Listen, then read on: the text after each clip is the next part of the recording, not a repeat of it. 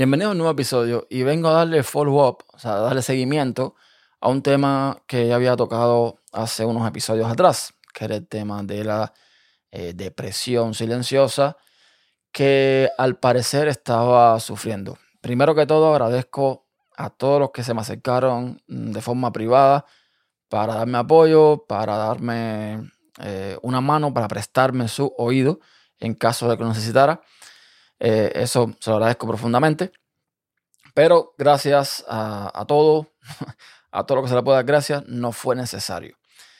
Comprobé que en efecto, una de las cosas que me estaba causando mm, malestar, que me estaba causando estrés, que me estaba causando esta, esta sensación de depresión o esta depresión, pues fue básicamente preocuparme por temas que no puedo controlar y que realmente debería erradicar de mi día a día.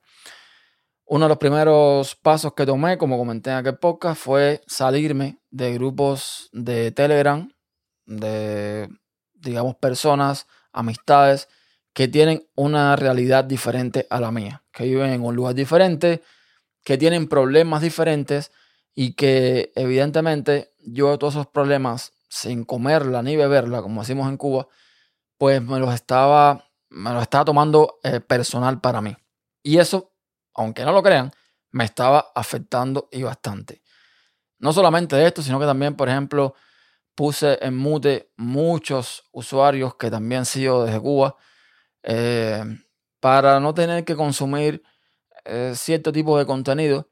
Muchos de estos usuarios al final interactúan conmigo, yo veo sus mensajes, hablamos, pero ya son temas que casi siempre pongo yo sobre la mesa, no son temas que ellos abordan. Y créanme, señores, cuando digo sinceramente que me está resultando muy esclarecedor, me está resultando muy evidente, además de que esto me estaba afectando muchísimo, porque ya no lo hace. Ya de alguna forma tengo mejor sentido del humor, eh, no, no me siento tan estresado, no me siento tan preocupado y por suerte Todas las demás cosas que también se venían acumulando se han ido resolviendo poco a poco.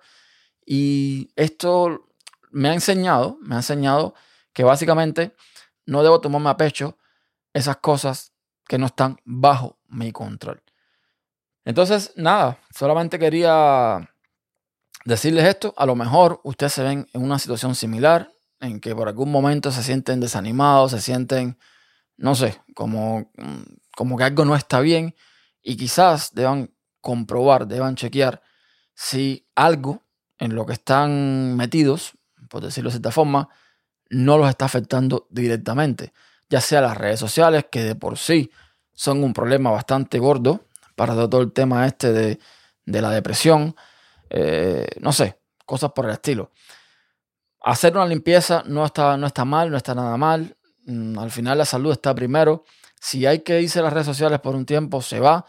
Yo, por ejemplo, también otra cosa que hice fue que muchos grupos, muchas cosas en sobre todo, em, no sé, las fui archivando, las puse en archivo para no verlo, no tenerlo a primera vista. Yo hace un tiempo, que por cierto, esto no, no le había dado tampoco seguimiento, yo hace un tiempo puse eh, mi iPhone de tal forma de que no recibo ningún tipo de notificación en la pantalla principal.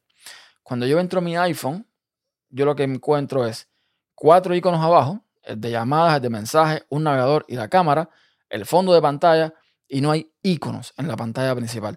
Los iconos están todos metidos en sus grupos, está en la librería del iPhone y incluso ahí tampoco los veo. Para ver las, las notificaciones tengo que entrar a un grupo específico y ver si hay alguna notificación en alguna aplicación. Créanme cuando les digo que esto también me ha cambiado la vida completamente. Ya cuando yo quiero saber algo, ya cuando yo quiero eh, estar pendiente de algo, voy directamente y lo busco. No dependo de que, de que, el iPhone me avise, tienes una notificación aquí, no, no, para nada.